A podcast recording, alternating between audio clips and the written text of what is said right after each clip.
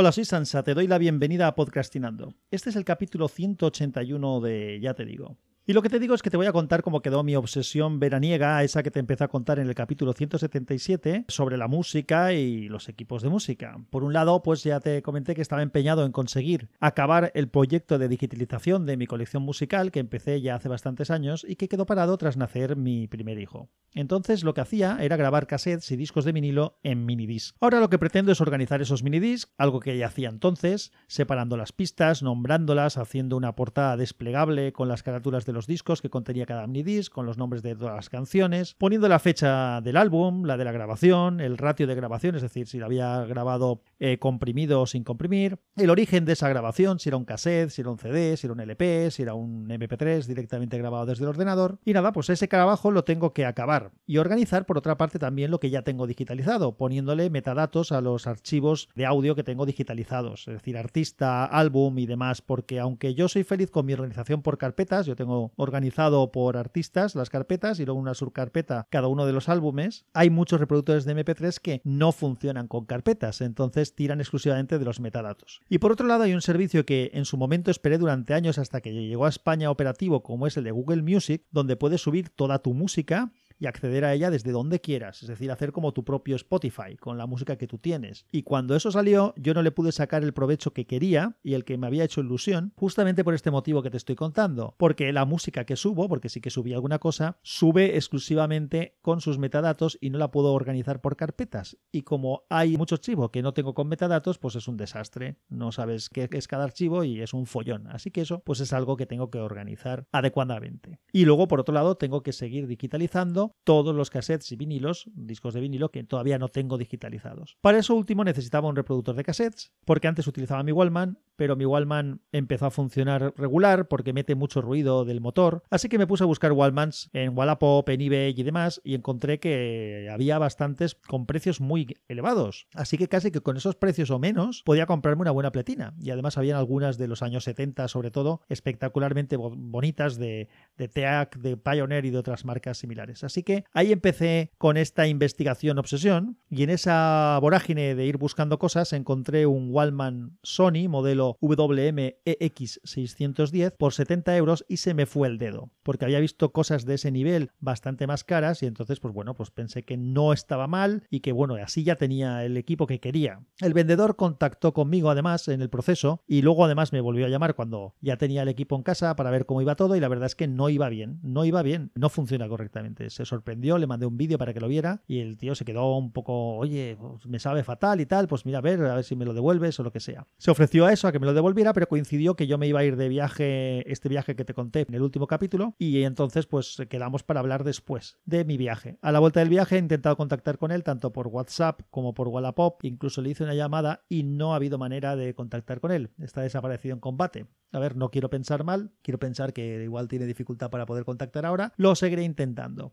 No lo consigo, pues lo que intentaré hacer es arreglar ese Wallman, llevarlo a algún sitio que me lo arreglen y una vez esté arreglado, pues como veo que están cotizados, intentar venderlo o bueno, o si no, pues eh, si veo que me gusta mucho cómo va, pues quedármelo. Vuelvo de todas maneras a mi investigación obsesiva. En todo ese proceso de investigación creé una hoja de cálculo de Google donde apuntaba en diferentes categorías los equipos que me interesaban, es decir, tenía clasificados por Wallman, por pletina por amplificadores, por distintas cosas, todo eso que iba viendo y cuando veía algo que me gustaba lo apuntaba allí. Apuntaba la marca, el modelo, el año, si lo localizaba en el que era ese, ese equipo, el precio por supuesto, el enlace a la web donde estaba en venta, tanto en Wallapop como en eBay, donde fuera, y bueno, algunas notas que podía poner pues en relación al equipo en concreto. Al final, a pesar de lo que me gustaban mucho esos equipos más clásicos que te comentaba y que te comenté en aquel capítulo, el sentido común y la practicidad me pudo y me centré en algunos equipos más modernos, con más prestaciones, con doble pletina, muchos de ellos, que eran más baratos.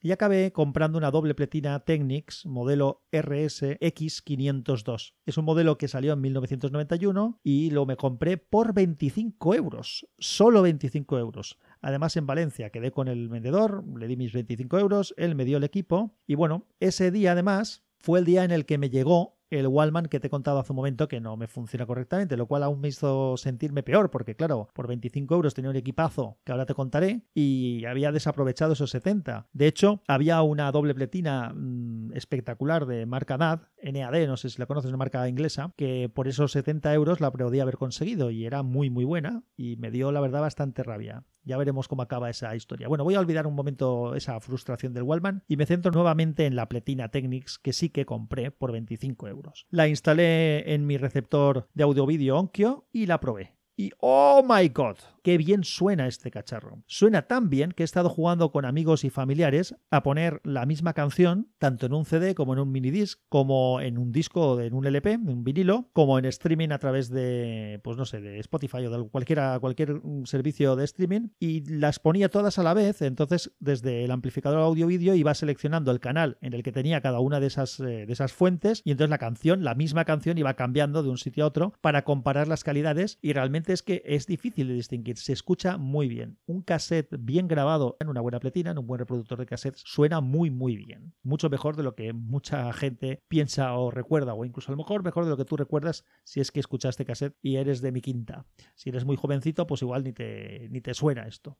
Incluso grabé un vídeo que compartí en el canal de Slack de WinTablet donde, donde se veía eso, cómo iba cambiando de un canal a otro, de una fuente a otra y cómo se iba escuchando. De todas maneras haré un vídeo mejor y ya lo comentaré por aquí en algún sitio por si lo quieres ver, porque ha cambiado alguna cosa en mi configuración de equipos de sonido, pero eso te lo cuento ahora después. Así estaba yo, feliz con mi nueva adquisición. Además, al ser una doble pletina, siempre pensaba que si se estropea una de las dos, tenía otra. Como además es un equipo más moderno, tiene más prestaciones, tiene auto-reverse, que era algo que yo también quería. Puedes poner, por ejemplo, dos cintas, una en cada pletina, en cada una de las dos pletinas, ponerlas en reproducción secuencial, de manera que se reproduce el cassette 1, se reproduce por la cara A, se reproduce por la cara B, pasa al cassette 2, se reproduce por la cara A, se reproduce por la cara B, y entonces pues puedes tener un montón de rato eh, escuchando música, pues si pones una cinta de 90 minutos, que es una hora y media, pues puedes estar tres horas escuchando música sin interrupción si quieres. Eso es, la verdad es que es genial. Otra cosa que tiene muy chula es que puedes buscar por cortes, es decir, tú le das a buscar el corte siguiente, la canción siguiente, y se ve que localiza el silencio entre canción y canción y te lo para. Eso es genial, eso no lo tenían los equipos que, tiene, que tuve yo y la verdad es que es fenomenal. Sí que lo hacían, por ejemplo, algún vídeo VHS que tuve, pero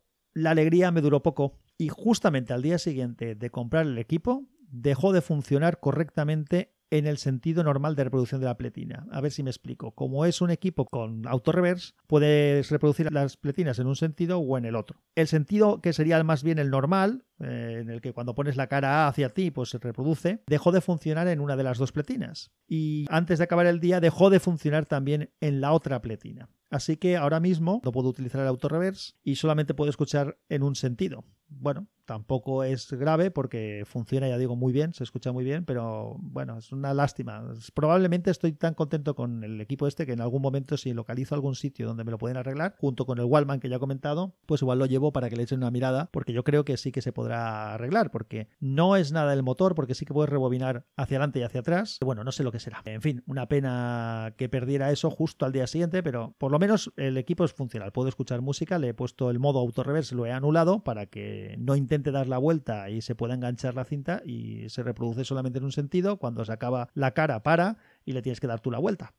¿qué le vamos a hacer? Como si hubiera comprado uno de esos tan bonitos, un poco más antiguos, pues probablemente habría tenido que hacer igual y estaría tan feliz. No veo mayor problema, por sobre todo pensando que me he gastado 25 euros. Lo que es un problema es haberme gastado 70 euros en un Wallman que no funciona. Eso sí que me parece mal. A ver, vamos allá. ¿Cómo soluciona el tema de la digitalización? Lo primero que hago es que si tengo un cassette con música o un disco, lo primero que hago es ver si ya lo tengo digitalizado, evidentemente, por si lo tengo en algún sitio, y si no, si lo puedo conseguir fácilmente de cualquier forma. Si veo que no lo puedo conseguir, lo siguiente es ver si está ya grabado en minidisc, porque como hice mucho en su momento en minidisc, pero los tengo desorganizados y tengo que ir organizando, ya te lo he contado antes también, pues bueno, si lo tengo en minidisc, lo digitalizo desde el mismo. Ya lo hice con algún cassette que tenía, que lo tenía ya en el minidisc y para hacerlo más sencillo desde el minidisc, que lo puedo poner en el ordenador, no tengo que irme a la sala donde está la pletina nueva que he comprado, sino que en cualquier sitio con el portátil cojo el minidisc y lo coloco, pues lo hago así. Si no lo tengo en el minidisc, pues entonces lo que hago es intentar reproducirlo en Amazon Music o en Spotify o en cualquier sitio donde lo pueda localizar ese tema, e ir grabándolo mientras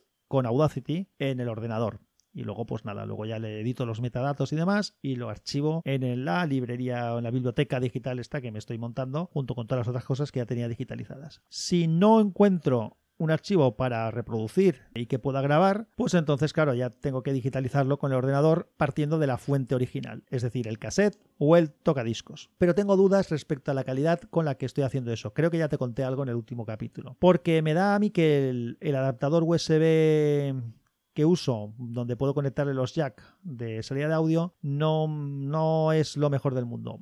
Y tengo una tarjeta de sonido externa, una Sound Blaster Audigy 2NX de 24 bits, que es una pasada, que me encantaría poder utilizar, pero no tiene drivers para Windows 10. Mierda. Me fastidia mogollón que estas cosas sucedan, tanto por parte de Creative, que es eh, Creative Sound Blaster, eh, Creative es el que debería haber actualizado estos drivers y no dejarnos colgados a los dueños de los equipos, pero en fin, de todas maneras no me rindo con la Sound Blaster y o puedo utilizar algún ordenador más antiguo que tengo con Windows 7 donde ahí sí que puedo meterle los drivers de software. O igual investigo un poco por internet a ver si encuentro alguna cosa, porque en algún momento sí que me ha parecido que conseguía que funcionara bien. Si no, pues eh, a lo mejor me pillo alguna tarjeta nueva.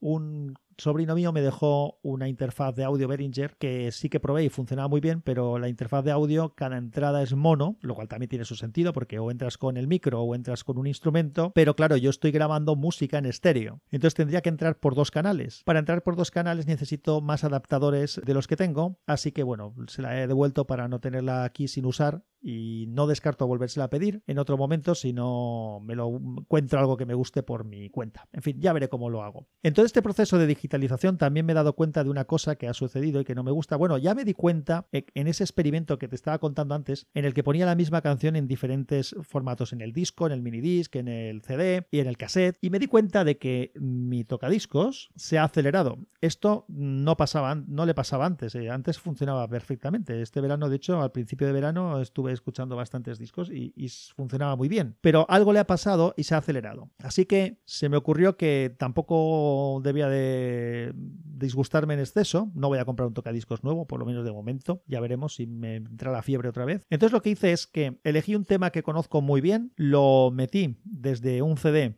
en Audacity y luego grabé también eh, con el tocadiscos el mismo tema. Una vez los grabé los dos, se veía obviamente en lo que ya notaba yo, se veía claramente que había una diferencia de velocidad, que está acelerado el tocadiscos, así que empecé a probar a cambiarle la velocidad a la pista, con Audacity eso se puede hacer, de manera que iba intentando encontrar a qué velocidad quedaban sincronizados las dos pistas. De hecho, creo que estaba bastante guay porque hay una, en esa función de bajar la velocidad, le puedes decir cuál quieres que sea la duración total de la pista. Entonces, como la duración total de la pista yo sí que la conozco, le dije que quería esa duración de pista, automáticamente él calculó el ratio de cambio de velocidad que tenía que hacerse, por lo tanto ya tengo la velocidad a que tengo que reducir las pistas que grabe con el tocadiscos para que se reproduzcan normales. Es un ratio de 0,973. Así que bueno, lo próximo que digitalice, sé que una de las cosas que tendré que hacer cuando lo meta en Audacity, aparte de hacer los cortes, de poner los nombres y de quitar algún silencio, o sea, de hacer alguna reducción de ruidos si es algún disco que no se oye muy bien, es relantizar la pista en 0,973 eh, con un ratio de 0,973 para que se me quede en una velocidad normal. Bueno, estas son las cositas que voy haciendo. ¿Qué más cosas te cuento de toda esta historia? Pues que una de las cosas que más me flipan de esto del podcasting y que a veces me cuesta creer es cosas que me han pasado ya varias veces, como cuando un oyente pues tiene el detalle como el que ha tenido David, que mm, ha decidido que me va a enviar, bueno, ya me lo ha mandado, de hecho, todavía no me ha llegado, un Wallman grabadora Samyo que él no usaba, por si me servía o si tenía interés. Y estoy esperando a que llegue. La verdad es que si me llega y funciona bien, pues me hará un muy buen papel cuando no esté con la pletina y si quiero hacer alguna gestión de estas, cuando no tenga que irme ahí a la pletina a hacerla. Así que mil gracias, David, muchas gracias. Ya te contaré cómo funciona cuando me llegue. La verdad es que tengo unos oyentes de 10 como tú y pues mira, como David, como también mira, hay dos Davides, porque David Silco también tuvo un detallazo conmigo con el, con el Mifi, Bardo Lobo, que me dejó los minidis, eh, Penny, que también me mandó alguna vez algo. La verdad es que no os merezco. Muchas, muchas gracias. Así que antes de que me salgan las lagrimillas, voy a seguir contándote, contándote cosas. Otra cosa que también ha pasado es que me interesaba que el receptor audio-vídeo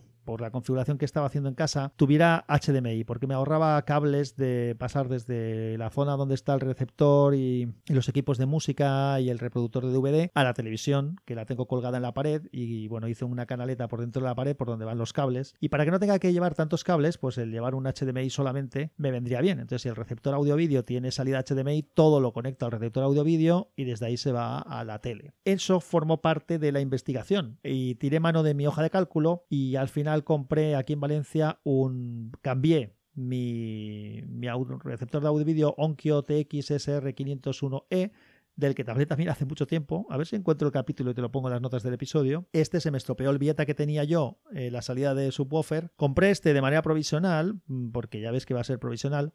Y el Vieta lo, lo, tengo en el piso con los altavoces Bose que compré. Eso te lo conté en un podcast, así que lo dejaré en las notas del episodio. Bueno, el caso es que he comprado un Yamaha RX V677 que es espectacular espectacular. Tan espectacular que probablemente se lleve un capitulito solo para él en Unicorn hablando de él, o si no solo, solo para él, casi solo para él, porque es un equipo realmente muy, muy, muy, una pasada. Y, es un poco lo que son ahora mismo los receptores audio-vídeo modernos, este sí que es bastante moderno, y encima es Yamaha, que los Yamaha tienen un, un y un amplificador muy bueno. Estoy súper contento con esa. Bueno, el proyecto este de digitalización y organización de la música lleva asociado, pues, como ves, disponer de los equipos para poder escuchar los, los archivos originales, es decir, los cassettes, los discos y demás. Y además tengo que preparar una estantería para poner todos esos equipos, los CDs, los discos, los minidiscs y los cassettes. Lo quiero dejar todo muy bien organizado en una estantería. Eso lo dejaré en el chalet, que es donde está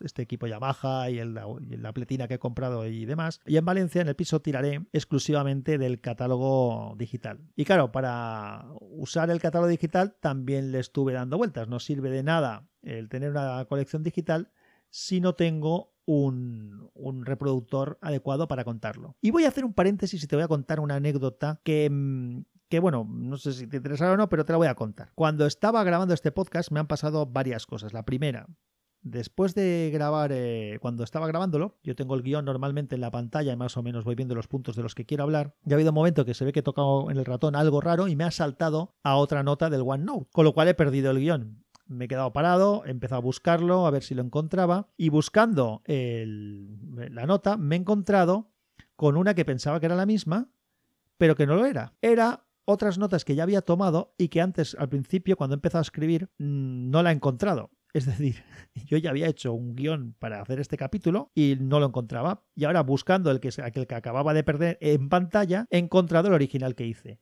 ¿Y sabes qué es lo más curioso? Pues que era prácticamente clavado pero cuando digo prácticamente clavado es que me acojono a mí mismo. Es decir, estaban los mismos puntos con algunas frases iguales. En algún momento, por ejemplo, esta historia que te he contado de la digitalización estaba planteada igual con los mismos pasos. Me flipa ver que, y no es la primera vez que me pasa, que cuando me pongo a pensar en algún tema y lo plasmo, soy bastante coherente y de verdad que no recordaba el haberlo hecho. Bueno, recordaba que igual sí que recordaba haber hecho algo, pero como no lo he encontrado, pues digo, pues no lo habré escrito. Flipante. En fin, nada. Bueno, pues te cuento porque justo en esta parte tenía más detalles en el otro guion que en el actual, así que voy a ver si aprovecho los dos. Bueno, decía que de nada me sirve tener una, colección digitalizada si no tengo el reproductor adecuado para usarla. Yo lo que hago es que en el piso, en, lo que hago, que es donde además tiraré exclusivamente del archivo digital, lo que hago es que suelo conectar un disco duro o una memoria USB o de lo que sea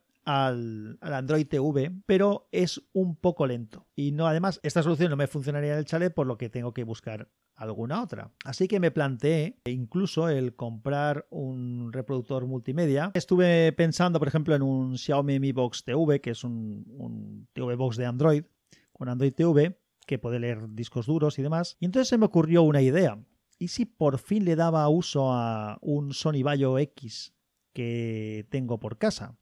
A ver, es un ordenador netbook que usaba mi mujer, que en su momento fue el ordenador más fino y más ligero del mundo, pesa menos de 800 gramos, unos 750 gramos, 780 gramos, una cosa así, y que podría ser una solución excelente porque eh, lee todo, mm, puedo meterle tarjetas de cualquier tamaño, puedo meterlo en USB con un disco duro, con lo que me dé la gana, no deja de ser un ordenador. Eh, además tiene bastante memoria, tiene un, un SSD de 256 gigas, es bastante bonito, es estético, tiene presencia. He estado intentando buscar una aplicación que me permita manejar los archivos de audio de forma cómoda. Eh, tengo VLC, pero no es muy visual, aunque funciona bien. Instalé Kodi, Kodi tiene la ventaja de que sí que es muy visual y, que permite arrancar con su interfaz en el modo Linux o incluso en Windows, lo cual es un poco lo que busco, pero, pero es poco ágil, así que estoy investigando más. A ver, como es un equipo bastante flojo porque lleva un Intel Atom Z550 y está muy justito, en su momento le instalé Lubuntu, que me recomendó Juan Luis Chulilla. Y he estado haciendo pruebas para usarlo así con reproductor, de música con, con, con Lubuntu